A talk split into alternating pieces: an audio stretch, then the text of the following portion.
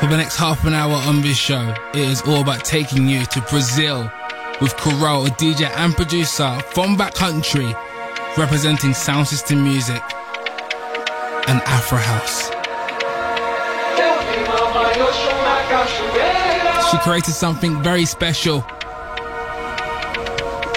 A journey of sounds, a journey of emotions, and enjoy it.